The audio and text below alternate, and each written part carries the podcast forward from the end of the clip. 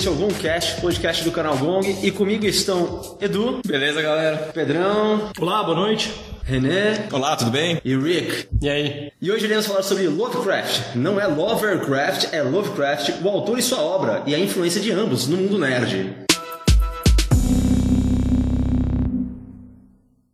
Bom, basicamente montei uma pesquisa aqui a respeito do, da história do Lovecraft.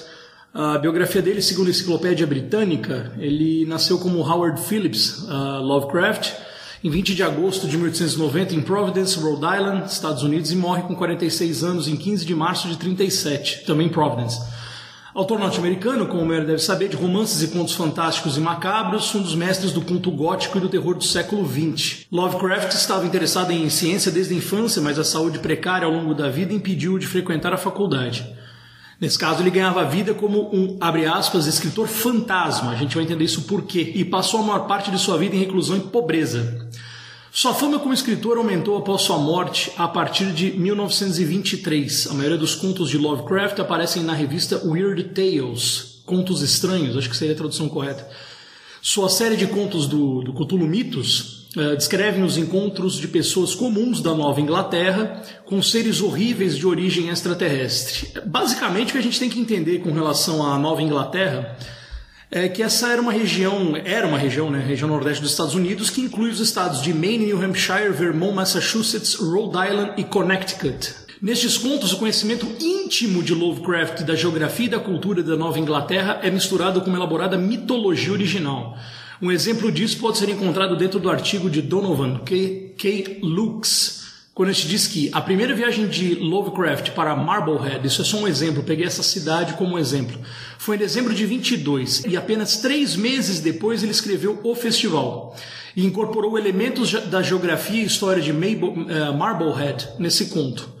O fascínio de Lovecraft por Marblehead e sua relação com a Kingsport fictícia já foi pesquisado por Philip A. Schreffler e Will Murray. O Rick conhece bem o Will Murray, né? Autor de, de quadrinhos, né? Certo. Seus outros contos né, lidam com fenômenos igualmente aterrorizantes nos quais o horror e a fantasia mórbida adquirem uma verossimilhança inesperada. Algumas das inspirações de Lovecraft, uh, segundo Tekla Zahral, que é uma autora alemã, ela diz que ele teve como influência principalmente os autores Edgar Allan Poe, uh, Lord Dunsany e Arthur Machen. Uh, de 23 a 37 ele não é nem um pouco famoso, ou não queria ser famoso, como os outros ator, autores mencionados anteriormente. É, a gente viu que ele é pobre e só vai se tornar famoso depois da sua morte. Zahral vai continuar dizendo que existem sempre e sempre vão existir comparações entre esses quatro, quatro autores. Mas Lovecraft nunca imitou seus principais influenciadores. Muito pelo contrário, existe dentro do Cthulhu Mitos um conglomerado de ideias, incluindo algumas das ciências modernas, especialmente conceitos de espaço e tempo, bem como outras sagas e lendas. Falando dos seus primeiros poemas, o Lovecraft não fazia ideia de que em abril de 1914, quatro meses antes do início da Primeira Grande Guerra Mundial, ele entraria em definitivo no universo do jornalismo amador. Um dos maiores especialistas em HP Lovecraft, o crítico literário Sunand Triambak Josh, apresenta que, no começo da década de 1910, Lovecraft escreve seus primeiros poemas ligados diretamente a assuntos políticos. Por exemplo, ele vai marcar muito essa questão de posicionamento sobre raça, sobre classe social e militarismo. Uh, são três exemplos que eu trouxe que diz o seguinte: das próprias palavras do Lovecraft, mas a Hope Street é próximo o suficiente da região norte da cidade para ter uma frequência consideravelmente judia. Palavras do Lovecraft. Foi ali que formei minha ineradicável aversão à raça semita. Uh, seus ideias eram sórdidos e suas maneiras vulgares. 2. Não chega a ser surpresa que Lovecraft se convertesse à temperança, pois o movimento tinha fortes tons de raça e classe. Ele foi conduzido por norte-americanos tradicionalistas e protestantes da classe média ultrajados com o que consideravam o excessivo hábito de beber dos imigrantes, especialmente alemães e italianos, ou seja, ele era completamente contra isso. E três, uma vez iniciada a guerra e tendo em vista que seu país não foi aderir tão logo ao conflito para colocar-se ao lado da armada da Inglaterra, a ira de Lovecraft despertou. Ele ficou puto com isso. É, havia comentado anteriormente a questão da, do escritor fantasma. A partir de 1930, como ele já estava escrevendo para a imprensa amadora, o, o, os seus poemas são muito conservadores. Ele era muito contra ah, essa questão da poesia de vanguarda. Então, o Lovecraft, na condição de recluso, ele usa mais de 20 pseudônimos. Isso quem fala é o Josh no livro dele. Uma das possibilidades uh, dele ter usado esses, esses pseudônimos, na realidade, era não dar a impressão de que ele teria mais espaço na imprensa amadora do que ele realmente merecia e de que ele queria ter um disfarce devido ao conteúdo anômalo de seus poemas em questão. Só para concluir, uh, na minha condição como historiador, não é só questão de ser fã do trabalho do Lovecraft. Afinal, jogando uma campanha de Cthulhu de mais de 20 anos com o Rick, com o René e com o Marcelo, uh, mas ver dentro dessa pesquisa que a gente fez que a autora, Tecla Zahral, o compara com uma das maiores autoridades em estudos sobre a religião e o mito, ninguém menos que o Mircea Eliade. E, por fim, eu não saberia como finalizar essa pesquisa com minhas próprias palavras, mas nesse caso eu vou deixar essa tarefa para alguém que se auto-intitula Autólicos, que encerra dizendo que Lovecraft foi um gênio. Eu diria que ninguém vai contestar essa afirmação. Ele também era solitário. Em sua torre de marfim, abre parênteses, embora fosse apenas um par de quartos em uma casa em Providence, ele estava sentado sonhando, somente atravessou distâncias imensuráveis no tempo e no espaço ele tinha visões de magnificência, bem como de horror que estão sempre e para sempre além das visões da maioria de nós. Então o Pedrão fez uma aposta histórica, agora a gente vai dar sequência às influências na literatura e no RPG com o Edu. É, eu não consigo resistir começar dizendo que a influência do Lovecraft na cultura pop é uma coisa imensurável, inominável, indescritível, inimaginável em tipos de palavras que o próprio Lovecraft usaria no, nas obras dele. O Lovecraft tem essa influência toda até hoje, porque desde a da criação da obra do Lovecraft, a gente não tem outro escritor de terror que tem uma originalidade tão significativa, é uma influência tão ampla quanto Lovecraft tem na nossa cultura.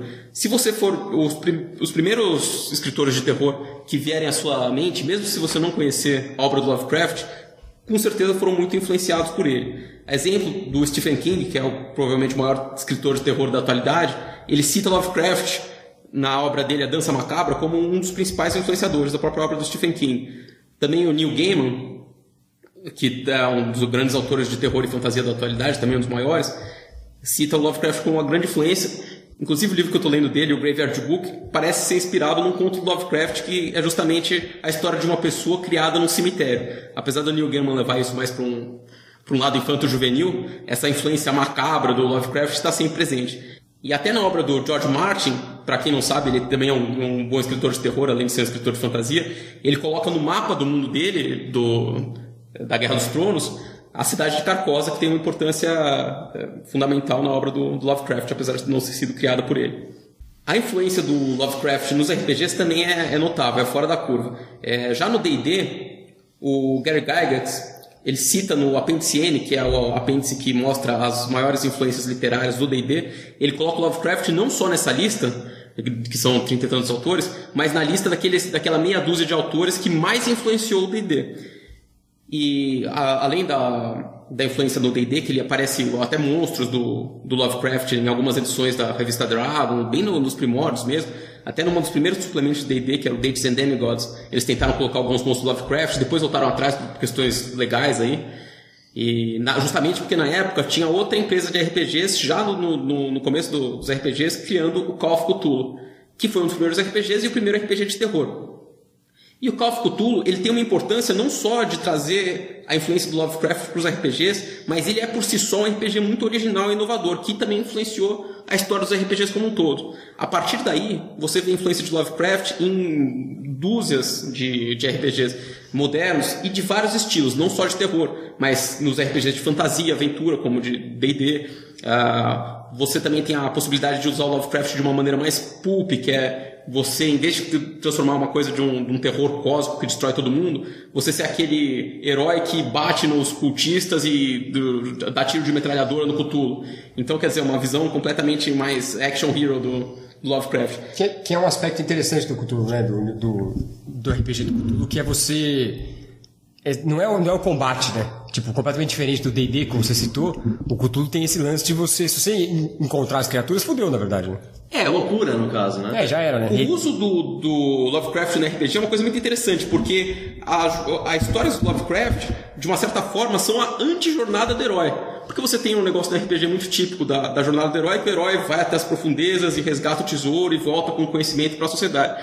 A história do Lovecraft o herói, o anti-herói, é, encara as profundezas e fica maluco, ou, ou, ou, morre, quer dizer, não aprende nada e descobre que o mundo inteiro está fadado à destruição. Então é uma coisa assim completamente deprimente assim para é.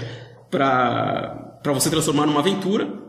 Mas o Call of Cthulhu conseguiu fazer isso. Ele reflete, inclusive, nas mecânicas que o Rick falou, de que em vez de você ter aquela progressão tradicional do RPG como D&D, que você vai ganhando níveis ficando cada vez mais poderoso e conseguindo cada vez mais tesouros, ficando cada vez mais forte, um dos aspectos do Call of Cthulhu é você ficar cada vez mais maluco e ficar cada vez mais perto de perder seu, seu personagem. Então nisso o Call of Cthulhu também foi muito inovador.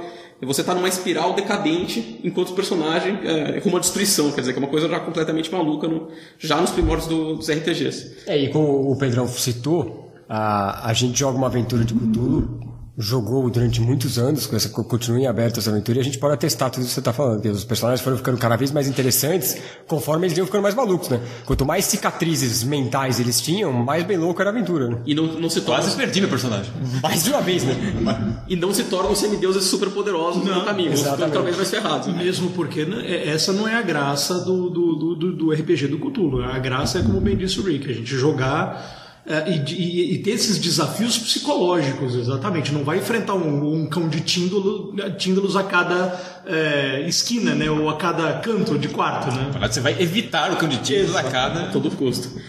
O, tem outra, outro aspecto do interessante do Call of Cthulhu é isso, é que em algumas edições você tem essas possibilidades de jogar nos anos de 1890, que foi a época que se passou parte dos contos do Lovecraft, que para ele era o passado, nos anos em que o Lovecraft escreveu a maior parte dessas obras, em 1920, que às vezes tem essa pegada mais pulp, de você ter uh, mafiosos com Tommy Guns e esse tipo de coisa, e na, na época atual, da época do RPG, que seria a era moderna. Mas Lovecraft, na verdade, ele possibilita a exploração em todas as eras, porque o terror do Lovecraft é atemporal. É um terror cósmico, que você tem jogos de, de RPG como o Cthulhu Punk, que é você levar o Lovecraft pro cyberpunk. Você tem o Eldritch Skies, que é um RPG de, de Lovecraft na exploração espacial. É, que da mesma forma que Lovecraft escrevia sobre a exploração do Ártico, o, o terror dele se presta a esse tipo de, de exploração de, de lugares desconhecidos em qualquer dimensão. Então, nesse aspecto, o Lovecraft é muito versátil, talvez por isso que a influência dele na cultura seja tão, tão ampla. Depois você manda um link desse Cyberpunk que eu fiquei interessado. Né? Nunca soube desses, aí, desses é, cenários aí. Achei bem legal. Apesar de eu achar que ele funciona melhor com menos tecnologia, né? Você tem mais desconhecido. Tem um debate né? sobre isso, né? Bem interessante, né? Até, até interessante que recentemente a gente falou com o pessoal do outro canal lá e tentando passar, puxar o Lovecraft, a cultura do mito, do, do Cthulhu ou do Lovecraft para a modernidade, fazendo uso da tecnologia, porque no geral não tem, né? Porque como por ser um terror mais psicológico, né? Não há necessidade da tecnologia. E como fazer uso da tecnologia usando, mantendo o clima do terror psicológico, né? É, eu acho que isso é, uma, é um tema aqui para o podcast inteiro, mas o, a ideia, o terror uh, com a tecnologia ele perde um pouco do seu poder porque você perde aquela sensação de isolamento. Você nunca está isolado no, no mundo atual. Mas Lovecraft, por ter esse terror tão amplo, tão cósmico, ele funciona até uh, fora do, do isolamento. Esse terror também tem uma parte psicológica muito forte, da, o isolamento que se dá pela não pela você estar tá fisicamente isolado, mas por você ter um conhecimento. Então ele tem esse terror mais psicológico e a tecnologia ela pode tirar um pouco do isolamento físico, mas ele não tira o isolamento que é o fato de você saber coisas que ninguém sabe que para as outras pessoas soa como loucura e talvez seja mesmo, em muitos aspectos, uma, uma loucura. Então o Lovecraft, mesmo em, com contato de alta tecnologia, ele ainda se torna interessante para os temas de terror. Você conhecendo a obra do Lovecraft, se você não conhece literatura de terror, aquilo pode parecer uma coisa muito original, como se tivesse realmente sido surgida do nada, porque o Lovecraft é um escritor muito único.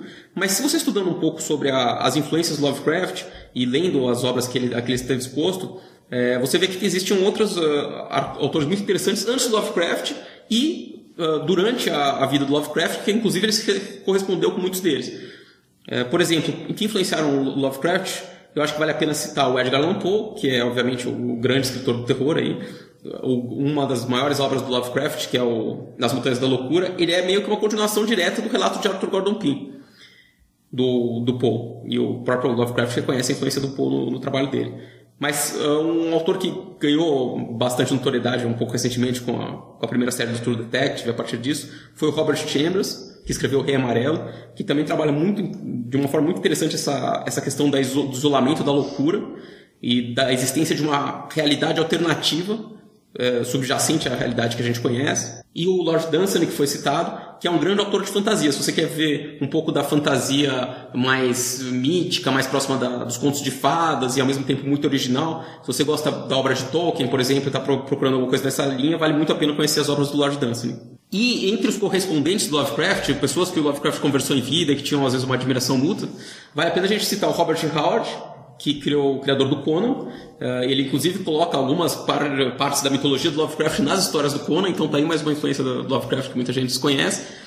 E o Clark Ashton Smith, que para mim é o grande injustiçado do apêndice N do D&D que eu comentei, porque ele é um autor assim de uma criatividade fantástica e que tem também uma influência fantástica no D&D, apesar de, de não estar citado lá no apêndice N. E esse é um cara que vale a pena você procurar se você gosta de contos de alienígenas, de, de formas criativas, de fantasia, de ficção científica. O Clark Ashton Smith é um cara que recebe menos é, louvor do que o Lovecraft, mas é um cara que vale muito a pena conhecer.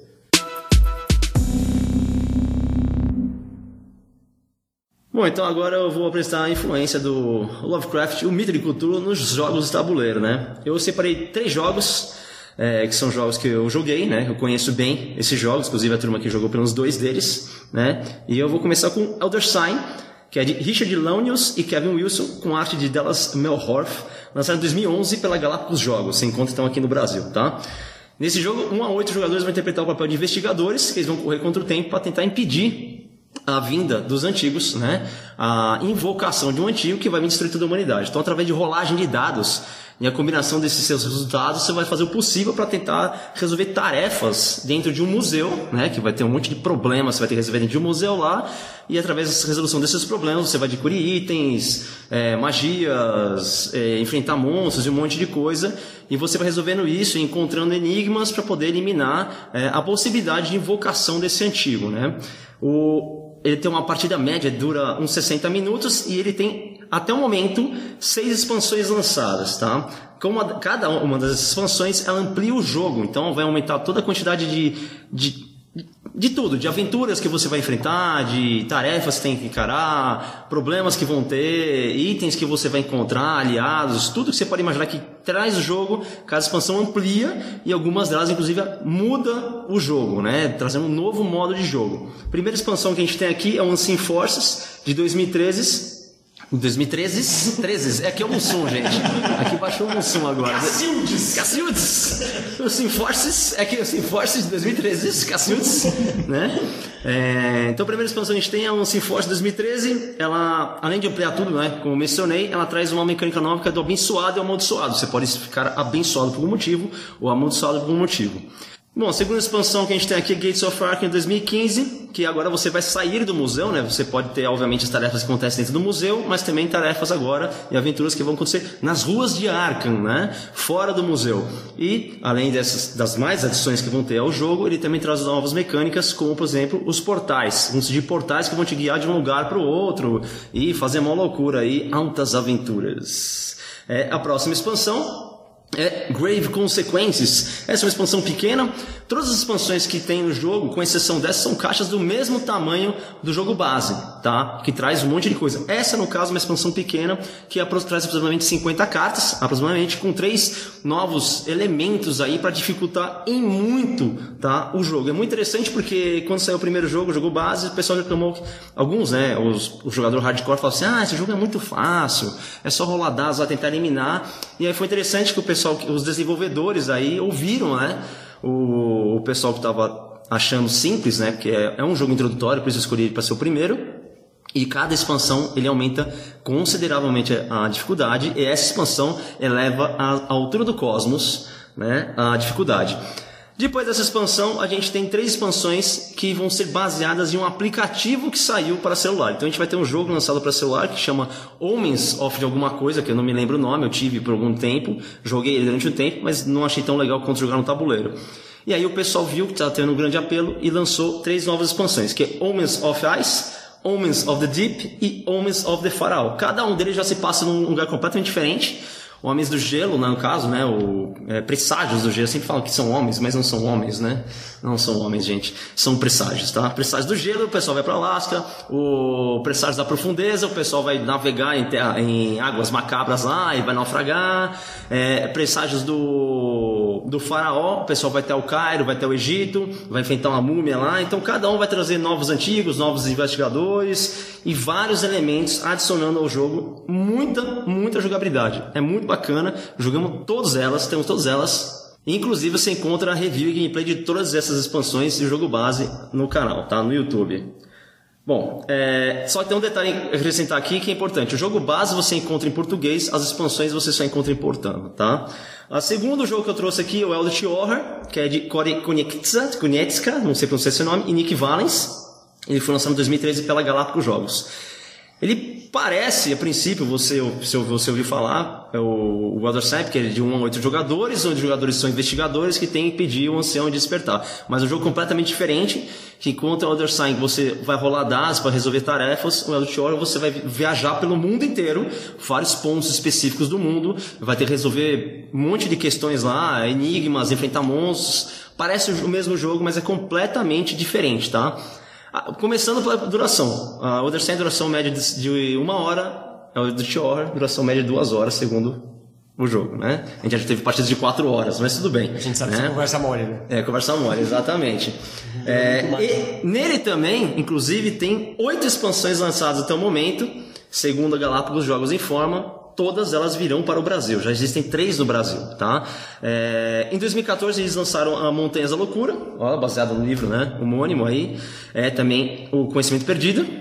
Em 2015 a gente tem Sob as Pirâmides, que vai te levar até o Egito, e Vestígios Estranhos. Em 2016 a gente tem As Terras dos Sonhos, Dreamlands, e Sinais de Carcosa. Olha aí, né? Bacana. Em 2017 tem, tem é, Cidades em Ruínas, e em 2018 a gente tem Máscaras de Nyarlathotep. Totep? Totep. Totep.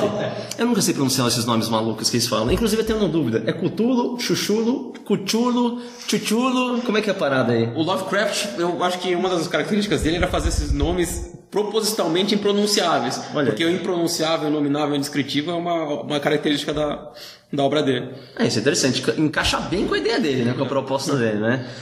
Bom, então, terceiro e, e o último jogo que eu queria falar um pouco mais que eu trago aqui é o Mansions of Madness, também de Nick Valens, tá? Esse jogo pra mim é espetacular. Ele foi lançado é, originalmente em 2011, a primeira edição, e a segunda edição é, foi lançada em 2016.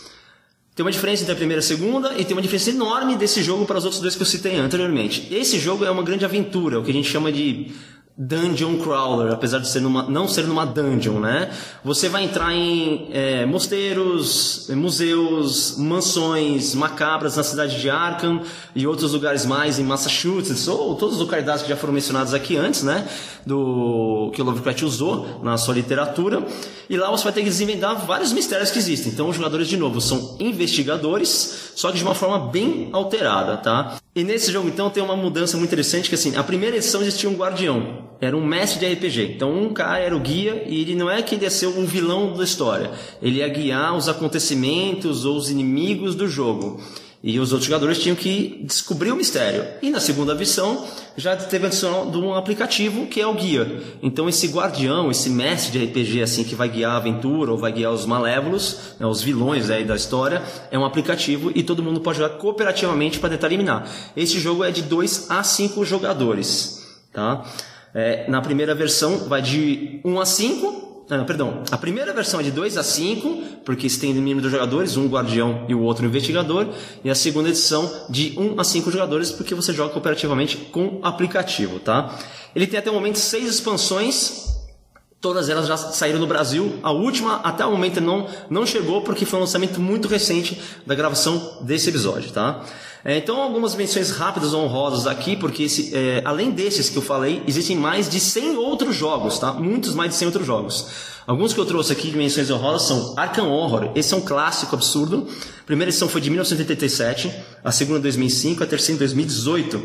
Ele tem tanto versão em tabuleiro quanto em card game em duas versões, card game colecionável e card game que a gente chama de live in card game, que é um outro formato, que você vai seguindo a história do, do Arkham Horror e do- dos mitos de Cthulhu. É, e se você não gosta tanto assim, de, não quer ser um investigador lutando, porque todos os jogos que eu mencionei você é um investigador lutando, você gostaria de ser de repente um, um cultista, né? Invocando o mal ou o próprio criatura macabra, tem o Cthulhu Wars de 2014, onde cada jogador vai representar uma facção dentro do, é, dos mitos de Cthulhu e vocês vão lutar pelo controle do planeta Terra. Tipo War. Tipo War, gente, eu sei que o pessoal hardcore que vai, falar, vai me ninchar aqui, mas é tipo War, gente, lamento muito.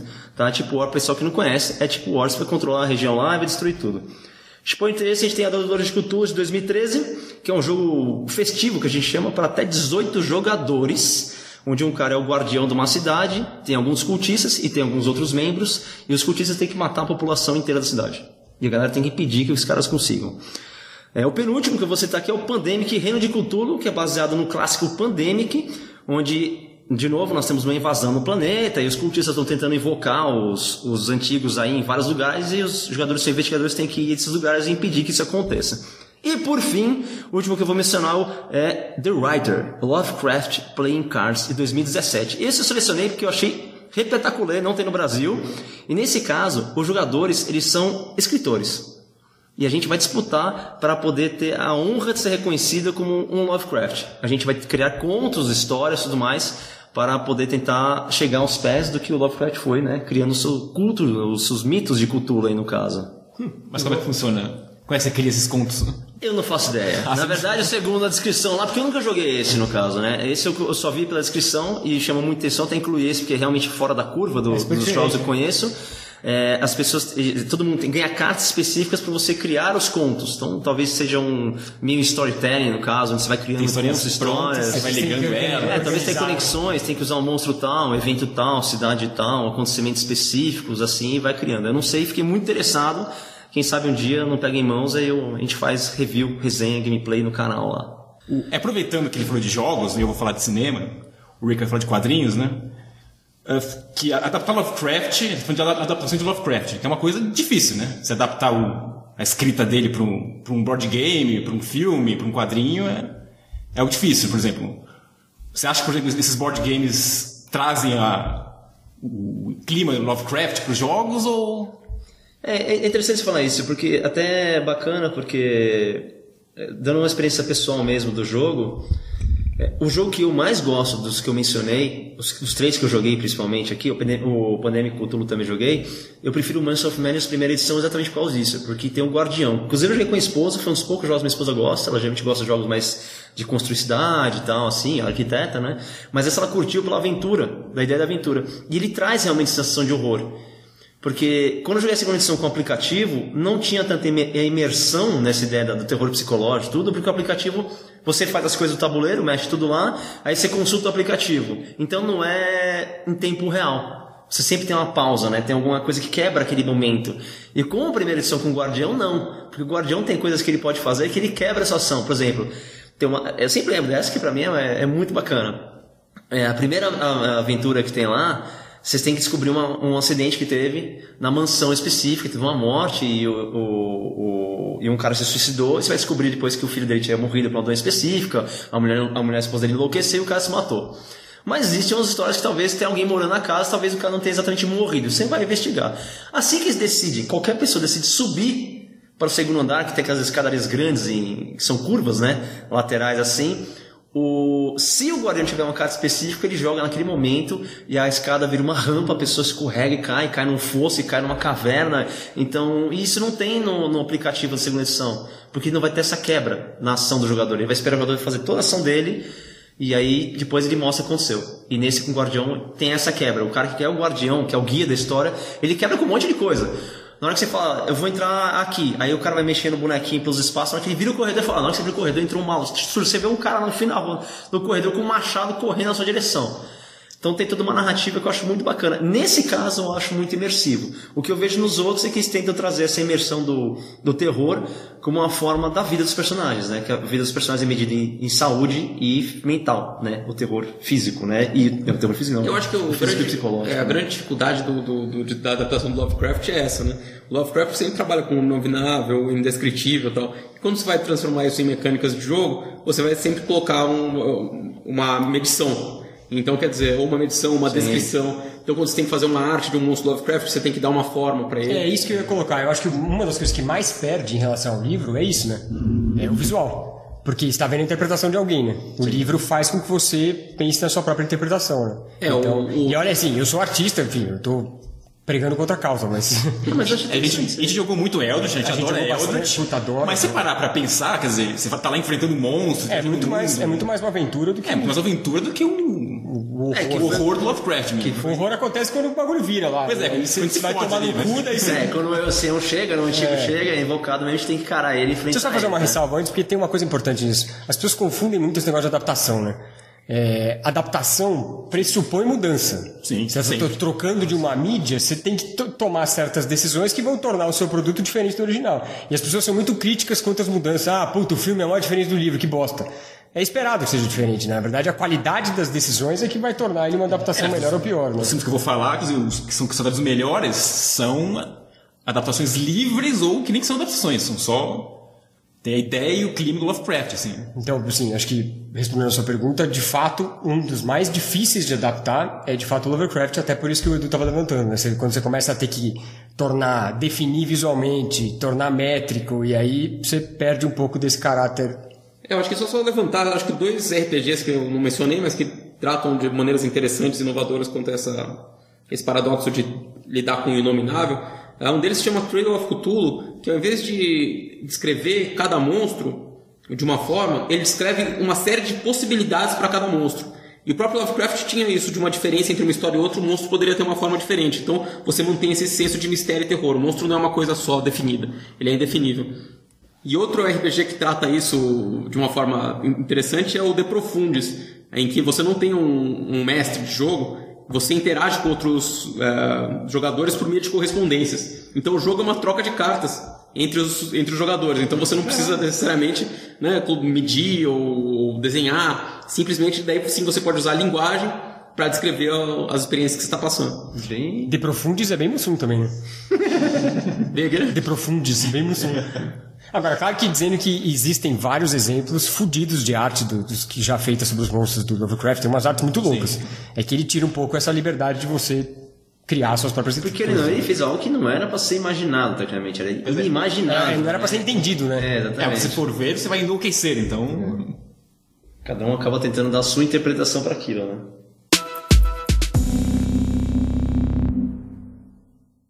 Bom, ainda não sei como está o debate gente teve de adaptações, vamos falar de adaptações pro cinema agora aí, né? Vamos lá, René. A primeira adaptação é de 63, do Roger Corman. E, inclusive o Lovecraft, que o Pedro até falou que não queria ser famoso, não sei, mas ninguém conhecia ele na época. Então o nome do filme ele foi pego de um, de um conto do Edgar Allan Poe, né, que o Roger Corman estava dirigindo vários filmes do Edgar Allan Poe na época, ele fez o filme do Corvo, o Poço Pêndulo. E como o Lovecraft não era famoso, ele usou o, o nome do filme do Edgar Allan Poe, mas é uma adaptação do, do caso de Charles Dexter Ward. Não, o- só para ficar claro uma, uma questão é que o Lovecraft tinha problemas, né? Então, uma desses problemas era aquela questão de que ele queria ficar recluso num canto. Então, é, foi, foi por isso que talvez exista essa possibilidade de que ele não queria ser famoso. Tanto que ele até achava, né, justamente por ele ser um escritor fantasma e usar vários pseudônimos, ele achava que ele tinha que usar vários pseudônimos porque, porque, ele, ele, ele pensava, puta, eu tenho mais espaço do que outras pessoas têm, entendeu? E ele não queria isso, ele queria se manter na dele. No anonimato. Eu, eu, eu acho que eu, eu acho que é exagero falar que ele queria se manter no, no anonimato. Eu acho que uma teoria mais interessante pro problema dele é que ele era reclusivo pessoalmente, muito tímido, e ele não se esforçava para fazer a propaganda da arte dele mesmo. Então, às vezes ele mandava uma história, ele era a história era rejeitada, ele não tentava de novo. Então, isso é uma coisa que a gente já discutiu muito entre entre a gente desse negócio do artista ter que ser um advertiser de si mesmo, né? E o Lovecraft era péssimo nisso. Ele, ele fazia, tinha a obra dele, ele queria ser conhecido pela obra dele, mas ele não fazia essa propaganda da obra dele, e acho que isso pode ter sido uma das coisas que faltou para ele ser famoso em vida. É, e hoje em dia isso parece, quer dizer, pô, o cara não queria ser famoso, quer dizer, nos dias de hoje parece algo meio absurdo, né? Ninguém não quer ser famoso, né? Ouvi um podcast sobre isso hoje. Ops, Hoje. Hoje. Exatamente. O... E aí teve essas quatro adaptações no- nos anos 60 ali. Ah, mas ele, o primeira grande adaptação foi veio nos anos 80, que é o do Stuart Gordon, que ele fez várias adaptações do Lovecraft. E a primeira foi o Reanimator, que é baseado no conto Herbert West, Reanimator. ah, que era uma adaptação livre também, assim. ah. ele adaptava o Lovecraft, pegava o espírito do Lovecraft, mas era, era um filme de terror com comédia, assim. Então, terror gore, com cenas escatológicas. A cena mais famosa, inclusive, é uma cena... A história é que um, um cientista que reanima os mortos, né? E ele corta a cabeça de um cara, pega a cabeça dele e ele dá um sexo oral numa mulher. É a cena mais famosa do filme. Caraca! Foi inclusive citada na beleza americana, Oscar. Sensacional. Que é? Que década é isso? Quando? Anos 60 ali. Não, anos 80, desculpa, anos 80. Revolucionário. É que na verdade o, esse gore, essas, essas coisas. Era o cinema de terror da época, ele tava sexta-feira 13, Não Halloween. sexo isso, né? Impressionante. É, sempre- Tava caindo no sexo Choca. com sangue e tal, É né? que choca. Que é uma coisa ausente na obra do Lovecraft. É, Exatamente, Ele era- interessante. Putaria faz parte. Né? Ele era totalmente contrário, e essa, essa adaptação e o próximo que o, o Stuart Gordon fez, que é o do Além, também envolviam gore, sexo e per- perversão sexual. Então era, um- era, um- era uma adaptação que mantinha o espírito do Lovecraft, mas ali tinha um espírito dos anos 80, ali, gore, sexo. Stuart Gordon é um cara tranquilo. É, é um cara que veio do teatro, inclusive. Um cara Ah, no teatro ele não podia fazer isso. Pois é. E uma das grandes influências do Lovecraft foi o John Carpenter, um dos grandes diretores ali dos anos 80, né? Ele fez a trilogia do Apocalipse, que é uma trilogia temática que tem o Enigma de Outro Mundo, que é uma adaptação, digamos que é uma adaptação bem livre do Nas Montanhas da Loucura, né?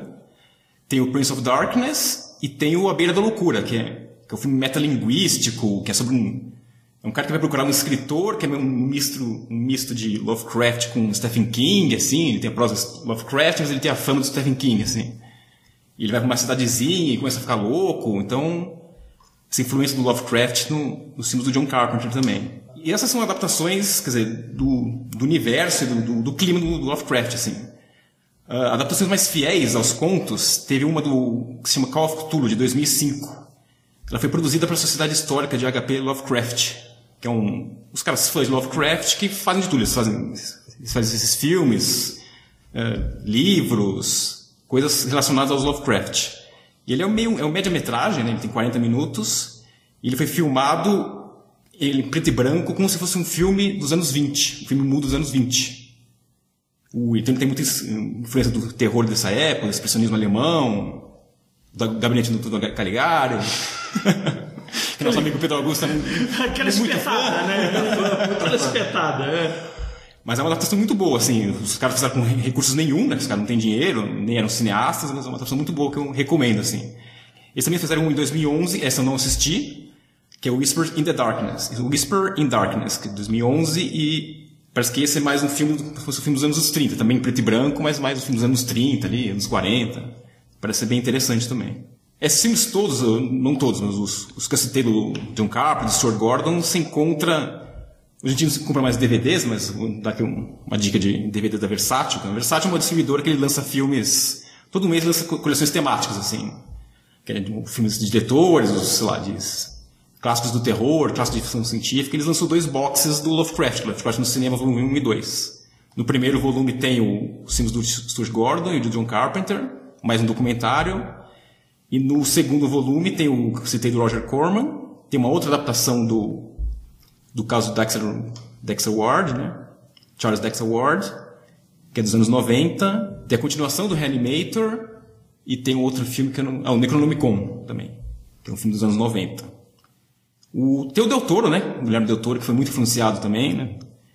E Que é uma referência, né? que referência, sim. E tal, assim, talvez a gente tenha perdido a grande adaptação de uma obra do Lovecraft, que ele queria fazer nas Montanhas Loucura, né? Talvez, talvez ainda consiga um dia, mas assim, na época que ele escreveu o roteiro, tudo, e estava procurando locação, tinha o Tom Cruise meu que ia filmar também, e mas era um filme caríssimo, né, 150 milhões, um filme que ia ter um final apocalíptico, que pouca gente ia querer ver, o que ia ser censura de 18 anos, então foi cancelado, assim. Tinha uma, uma proximidade temática É, com o filme com, do... com Prometheus também. Desculpa. É, o Prometheus saiu meio, meio na época, né? Prometeus do Alien? Isso, do Alien. É mesmo? Olha só. Que tinha umas coisas meio temáticas parecidas. O Alien então... tem uma influência do Lovecraft pela, pelo H.R. Giger, né? Que foi, Giger, sim. é, a Giger, foi muito influenciado pelo Lovecraft. Né? O... Mas assim, tal, quem sabe um dia, quer dizer, o doutor ganhou o Oscar esse ano, né, com Forma da Água, então talvez ele. Até vi recentemente que ele estava. Ele recebeu de novo algumas propostas para fazer o filme, mas eram orçamentos muito menores, né? Queria que fosse uma censura menor, né? mas, mas quem sabe um dia ele já veja essa adaptação que seria. Ele não se vendeu. Ele não se vendeu, né? Ainda bem, né? Porque, Ainda bem, pô, cagar o bagulho. que talvez seja a grande adaptação do Lovecraft. Né? Todos esses filmes que eu citei são filmes menores. Tem o John Carpenter, que fez filmes maiores, mas são tudo era de grandes estúdios, com grandes atores. Né? Essa do Toro talvez, se vier, seja a grande adaptação do Lovecraft pro cinema. Eu queria propor uma briga de faca agora aqui pra gente ver como é que resolve. o- Nossa senhora, vamos lá então, ó. Não, eu queria propor um negócio. É, acho que a maior parte de nós, mas especialmente. É, acho que nós três, mas vocês gostam também. To- Todos consumimos horror. Nós três eu digo que somos nós nós três. Nós três, eu, eu, o René e o Edu, consumimos horror em formas diferentes, né? Enfim, todo mundo gosta, mas especialmente vocês dois, você, o René e o Edu, são é, seguidores, acompanham os, os filmes de terror e tal. Vocês têm um repertório muito grande nesse sentido, né? Sim. Olhando esse repertório que vocês têm, pensando nos filmes de terror como um tanto, como que você acha que é essa influência do Lovecraft aí, assim, de como, como que isso, como que o Lovecraft impacta nesse sentido? Porque se você pensar bem, nenhum desses que você citou é, estaria entre os, os melhores filmes de horror, não estaria? Eu acho que é, eu acho que o Lovecraft ainda realmente não recebeu a, a adaptação é, merecida, como o René falou aí do que o Mountains of Madness poderia ser do Del Toro. Mas ele trouxe, ele, ele trouxe alguns elementos do Lovecraft em vários ah, várias obras de terror, esses daí que ele É, como você disse, no Alien tem influência Lovecraft. né? Sim, então ele tem uma, tem uma influência ampla, mas difusa, assim, ainda não tem aquele grande, ah, grande obra do Lovecraft. É, tanto que eu disse, é, é difícil adaptar o Lovecraft, né? Como é que você adapta o que é inominável e que te deixa insano? É, mas se você pensar, o cinema já fez coisas monumentais com adaptações muito difíceis, né? Enfim, talvez tivessem outras formas de pensar nisso narrativamente, pensando na cinematografia, né? Então, essas boas adaptações, que eu falei, são adaptações livres. Ele pega o clima do Lovecraft, mas exemplo, o outro, um, o dos Gordon são filmes de terror, gore, com, com comédia, assim, então, que tem nada a ver com Lovecraft. não mas- deixa de ser clássicos, né? O caso Deixa de ser clássicos, Invasion sim. do Mundo, tá? Porque a gente tem, por exemplo, a gente tem filmes de terror que se sustentam boa parte do filme sem você ver a criatura, né? Sem você ver o monstro. Sim. E geralmente são mais legais, né? O filme é legal nesse momento. A hora que você vê a criatura, muitas vezes é decepcionante, né? É, tem a Bruxa de Blair, que eles não mostram nada. Praticamente o filme inteiro, você qual só filme? na... Filme? A Bruxa de Blair. Ah, o Gilberto, é verdade. Verdade. E é muito bem, mais né? aterrorizante do que você vê a bruxa lá, né? Verdade. É interessante isso, né? Porque eh, tem notado ultimamente uma, quantidade absurda de filmes de terror, de horror, né? Sendo lançados, eu não vejo Lovecraft sendo representado dessa forma. É sempre re- de forma religiosa ou místico, Olha, mágica. Eu vou de dar um exemplo forma. recente. O, o Annihilation, que eu não gostei tanto, mas muita gente gostou. É bom, é bom. Ah, é verdade, eu curti. Tem, tem Já influência. tem um- É meio a cor que veio do céu, não é? É, Verdade, é meio a cor que veio do céu, do espaço, desculpa. verdade, verdade. É o que vem do espaço, cai lá e meio desconhecido. Verdade. E tem influência no Nossa, Lovecraft. Total, verdade. né? Repetacular. Então eu acho que ainda tem muito espaço para mostrar essa influência do Lovecraft. O Mouth of, of Madness que você mencionou realmente é muito livre a adaptação do Lovecraft, mas ele traz uma ideia do Lovecraft que a gente não mencionou até agora. Não é uma ideia do Lovecraft, é uma ideia que é um pouco mais ah, derivada do Chambers, né? Que é a ideia de você ler um livro que te deixa louco. Então é que você tem um contato com a informação deixar a pessoa louca. Isso é uma coisa que no mundo moderno é, traz várias possibilidades, algumas que a gente até já quase trabalhou, nós três aqui, que no, no, no ponto nosso, né? Eu, o René e o, e o Rick. A gente tentou fazer um, um, um gibi que ainda não foi lançado, né? Mas trazendo essa ideia de que é, você tem um mundo interconectado e se realmente existe uma informação que o simples contato com a informação deixa você louco, isso seria potencializado a enésima potência é, na Idade Moderna. No caso do Lovecraft, isso se manifesta na forma do Necronomicon, que seria o livro do, do árabe louco, que qualquer pessoa que lesse aquele livro é, ficaria louco. E que nem é dele, não é isso? O Necronomicon? Eu acho que a- a- o Necronomicon, eu acho que é uma criação do Lovecraft, ou pelo menos ele que transformou o Tem Necronomicon uma nisso. repercussão absurda. É, eu lembro que eu li uma coisa na que verdade. o Necron- Necronomicon Mas- não era a invenção dele. É, né? mas o Rei Amarelo, que veio antes do Lovecraft, é, tinha o mesmo conceito. Quem lesse a peça O Rei Amarelo ficaria louco, Sim. que é o tema do, das histórias é do o do Chambers. Chambers. Foi daí que o, que o Lovecraft tirou essa ideia. Inclusive tá no jogo lá do, do Eldritch, né? Quer dizer, o Rei Amarelo tá... É um dos inimigos. Os inimigos. Sim, o Necronomicon, o Rei Amarelo, Innsmouth, todas as coisas que a gente são características dele tá em todos os jogos. Todos os- acho que no filme tem também isso ou não? Nos filmes menciona o Necronomicon, o Rei Amarelo ou não? É, É, tem o Evil Dead, por exemplo, ele, ele, ele lê o Necronomicon, né? É verdade, do cara uma- da, da Serra Elétrica, lá, né? elétrica, Pode isso. crer, né? Quer dizer, o que tá falando, o Lovecraft, o Lovecraft ele tá em todo lugar, nem que seja um pedacinho pequenininho ali, uma pequena influência, mas ele tá em praticamente todos os... Mas isso já me deu medo. Isso já me deu medo. Acho que na forma da. já- Já que você foi mencionado na forma da água, eu não assisti o filme. Mas pelo que entendi, o filme de alguma forma é uma criatura do Lovecraft, porque veio é, inspirado da- na obra do, do Minola, né? Do Del Toro, que por sua vez é baseado no, no Smalf mesmo, que são aquelas criaturas meio peixe, meio humano. Então, assim, tem uma influência também.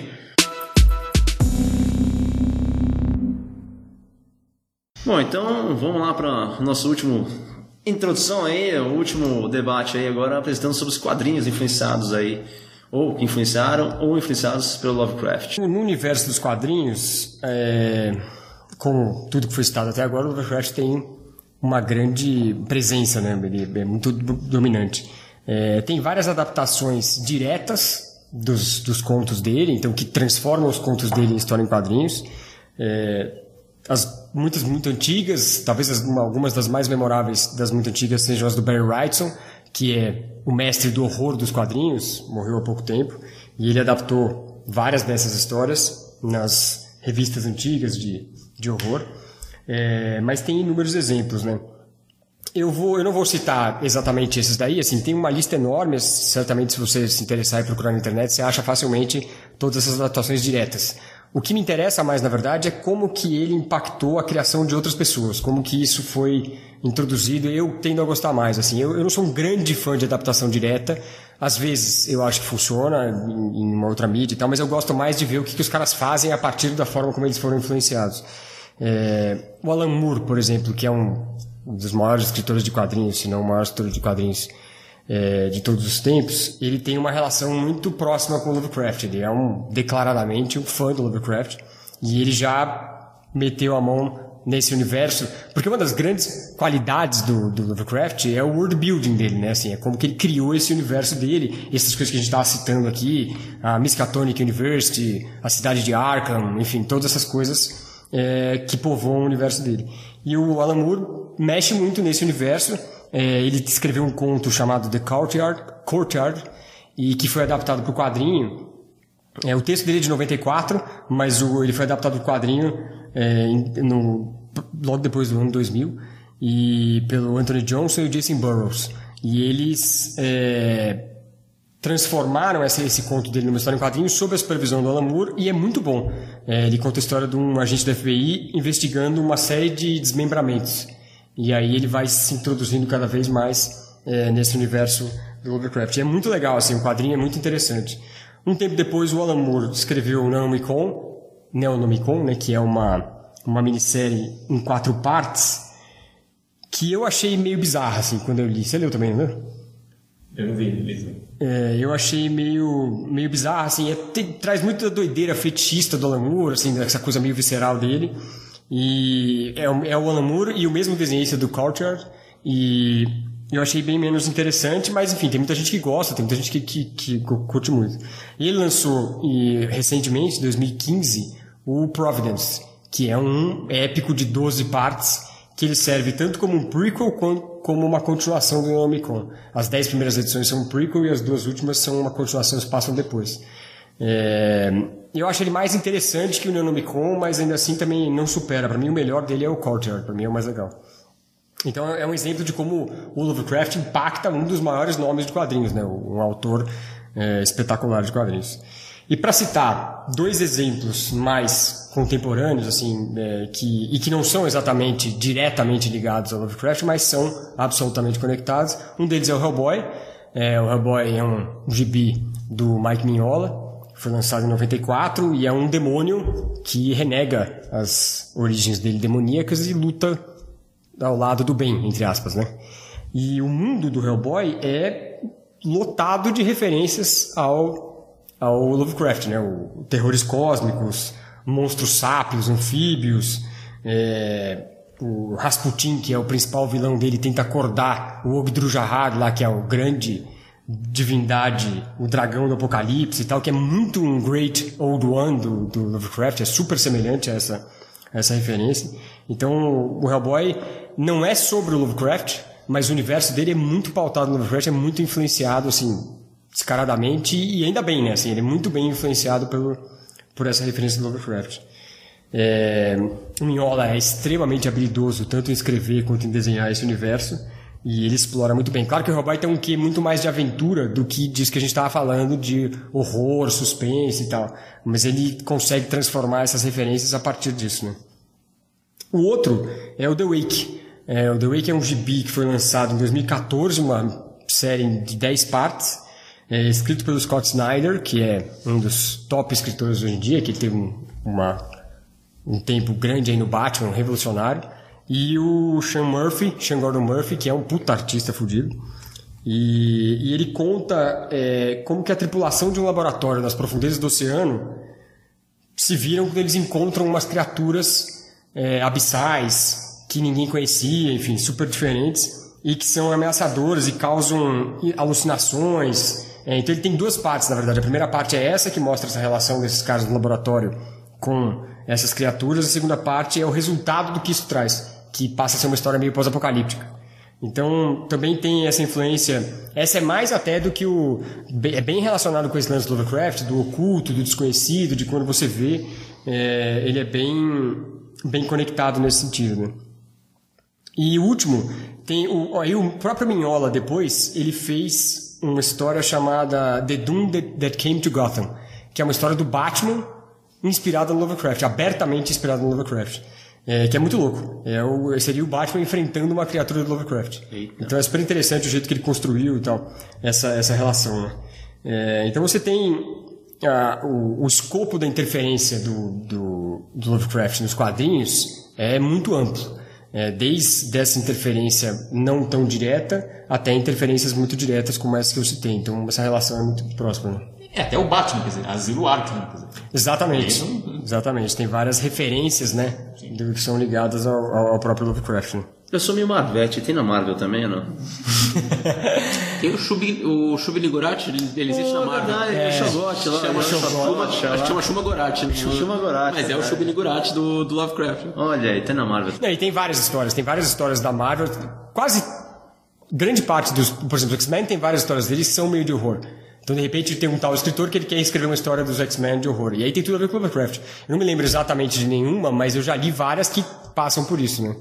Então tem, tem esse aspecto, sim. O outro que quadrinista que eu ouvi falar que também declara Lovecraft como uma das influências é o Junji Ito, que é um dos meus, eu acho que é o meu quadrinista de terror favorito. Uh, eh, para quem quer ver uma coisa assim de um terror corporal, uma coisa bem, bem bizarra e fora do nosso uh, da nossa cultura do dia a dia, porque é um, é um, autor japonês, então ele se liga mais com o folclore da, daquele país. É, eu sugiro conhecer também, Junji Ito. Que é um mangá, né? Um mangá, isso.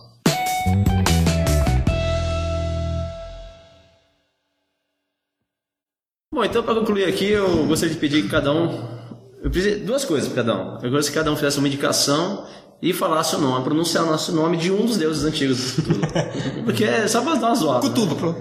Aí, ó, zoou, já pegou o primeiro lá, é o chuchu aí, vai né? é o Cthulhu, vai lá. Então dá uma indicação, vai, já que você falou Cthulhu, dá uma indicação de algo aí. Eu até diria que pra quem leu, podia citar qual é o seu livro preferido, qual é o seu conto preferido. Sim, sim, bom, então três coisas. Nome do, de um deus aí, um, um livro que leu, se alguém, quem leu, né? E algo, algo pra alguém seguir isso aí. Eu já falei Cthulhu, né? Sim, Cthulhu. O meu preferido do do Lovecraft, acho que é o nas, nas, nas, na montanha das, das, das montanhas, montanhas, da loucura. Nas montanhas, né? Nas montanhas, da, montanhas loucura. da loucura. É, isso aí, nas montanhas da loucura, é isso aí. O, que foi o que. Primeiro, eu, eu vi primeiro Enigma do Outro Mundo, John Carpenter, que é um dos meus preferidos de terror, e eu li depois, então acho que até por isso ficou mais na cabeça. É um livro que, sei lá, ficou na cabeça, assim, a história. Sei lá, Geralmente não tenho memória muito boa, assim, várias coisas que eu, que eu, esqueço, mas esse é um que eu li e ficou na minha cabeça por um tempo, assim, não sei. Te perturbou o suficiente? É, me perturbou o suficiente para ficar na minha mente, assim, as, as imagens, então. assim. Sucesso. E essa também é a sua indicação? Do livro dele, sim. A indicação não, de você tem uma indicação de algum filme específico, pessoal que curte o Cthulhu? Ah, desses que eu falei, eu gosto bastante do John Carpenter, da Beira da Loucura, que acho que é bom, cheio de referências metalinguísticas, é, recomendo bastante isso. Não, Rick. É... Eu vou citar o Azator. Ah, é Zatote. que é uma das criaturas dele lá. E o meu, a mim, o meu livro preferido do, do, do Lovecraft é o, o caso do Charles Dexter Ward. É, que é um, é um livro um pouco maior dele, mas, mas eu, puta, eu, eu lembro quando eu li, eu fiquei muito impressionado com a forma como ele construía esse universo a partir de um sujeito teoricamente normal, assim, um sujeito é, que, que são, na verdade, os protagonistas dele, né? Eu gosto de vários, assim, tem vários dele que eu gosto muito, mas o, o, o caso do Charles Dexter Ward é o meu preferido. E para indicar, eu vou indicar dois, dois gibis, na verdade. Você pediu um, eu vou indicar dois. Porque, Oh, né, tá, tá valendo. é, eu vou indicar, porque eles são diferentes, assim. é, eu vou indicar um que chama Fatale, que é uma história é, em quadrinhos escrita pelo Ed Brubaker e desenhada pelo Sean Phillips, que são, é uma dupla de quadrinistas que faz várias histórias especialmente focadas no que eles chamam de hard-boiled crime fiction, que são histórias de crime, sobre criminosos, ou que tem criminosos como protagonistas, e eles meio que se popularizaram por isso. É um, é um, um tipo de, de tema que era muito famoso nos Estados Unidos antigamente, e eles recuperaram isso através de várias histórias em quadrinhos. Então tem o Criminal, tem várias histórias deles que são assim, e esse Fatale, ele mistura esse hard-boiled crime fiction com criaturas, com esse lado Lovecraftiano, e é muito interessante o resultado do, que eles trazem. É uma, é uma série grande, assim, são é, 24 edições, eles publicaram durante dois anos, mas é muito louco.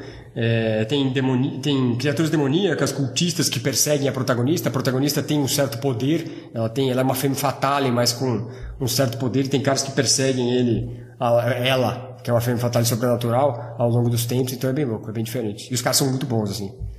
E o outro é um que chama Lock and Key, que é uma história é, de 2008, escrita pelo Joe Hill, que é um autor de livro consagrado.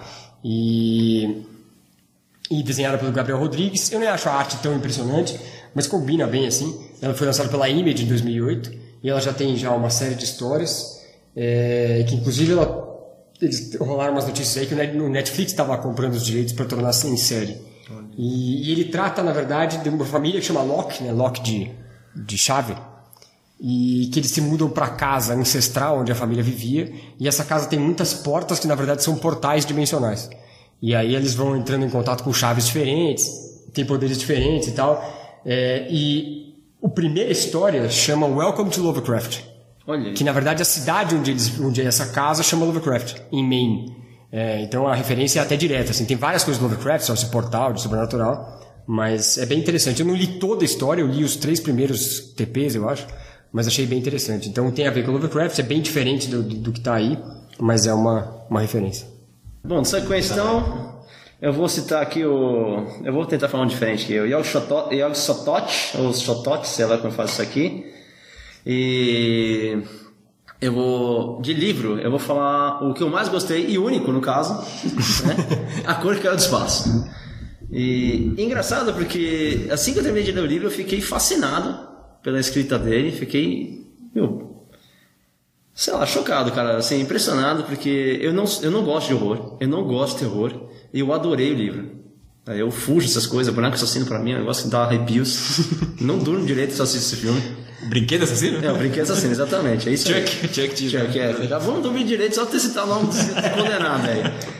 E aí quando eu li, né, por todo o mito, que toda a lenda, né, todo histórico que existe por trás dele, eu fiquei, meu, embasbacado, assim, cara. É espetacular a história, a escrita, tudo me agradou, inclusive no, no próprio livro mesmo, é, tem um histórico dele, um resumo pra você entender quem foi o autor e tudo mais, então eu recomendo muito. A Cor do Espaço é um livro curtíssimo, tem, sei lá, tem menos de 100 páginas, tem 50, 60 páginas do conto e tem mais uns 30, 40 páginas de história dele, tá?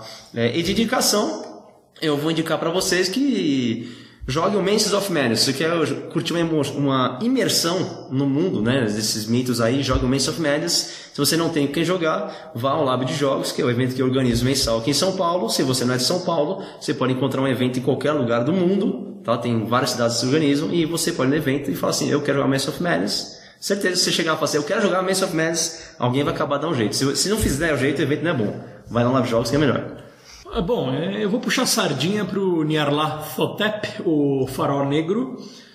É, infelizmente não tive o prazer, até peguei com o Rick emprestado um livro do, de vários contos do Lovecraft, mas não, não, não tive tempo para ler. É, indico para vocês, acho que uma, uma das questões que mais enriqueceram no nosso caso, jogando o RPG do Cthulhu, foram, sempre foram as trilhas sonoras, né? E queria recomendar para vocês três ah, grupos, né, se é que eu posso chamar assim, bandas ou artistas ou compositores que criaram trilhas sonoras voltadas a essa questão do ambiente eh, dark, né, o ambiente negro, né, dark ambient sound. Uh, um deles é o PDX Voice Teacher. É, você pode encontrar o canal dele no YouTube. O nome dele é Thomas Prislak. Thomas com TH, Prislak com C no final.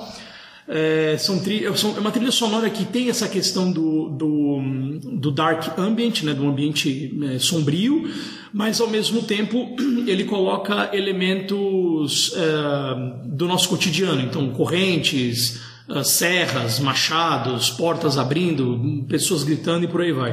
Não é. Que cotidiano é esse, Pedrão? É, é uma música já não vou É do meu cotidiano, eu diria. É, as pessoas gritando. É, É o dia a dia do Pedrão. é o meu dia a dia. É mais um dia do, é mais um dia do trabalho, Edu, né?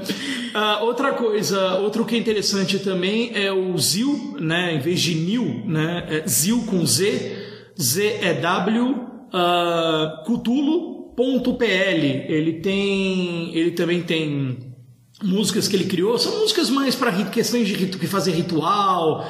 Uh, dentro do universo do RPG, se você quiser, você tem. Ele dividiu os CDs dele com rituais, com CD, uma, músicas ambientes, etc e tal. Esse eu achei meio mais ou menos, mas ao mesmo tempo dos três que eu estou citando, mas eu gosto muito, obviamente. Agora, para mim, o melhor de todos é o pessoal do Cryo Chamber que é, um, é, uma, uma, é, um, é, uma, grande colaboração de, de, de, de, artistas, e tem o Cryo Chamber Collaboration. Eles criaram três uh, álbuns relacionados diretamente ao universo do Lovecraft, que é um, um álbum chama-se Shub Nigurati, o outro é o Yog Sotot, e o terceiro é o próprio Nyarlathotep, que inclusive tem uma pirâmide na capa que é espetacular. Isso sempre enriqueceu bastante. Então, se de repente você tiver interesse em melhorar ou enriquecer seu jogo de RPG, seu jogo de board game, ler um, um conto dele ou ler um, um quadrinho, eu acho que, para quem gosta, obviamente é um prato cheio.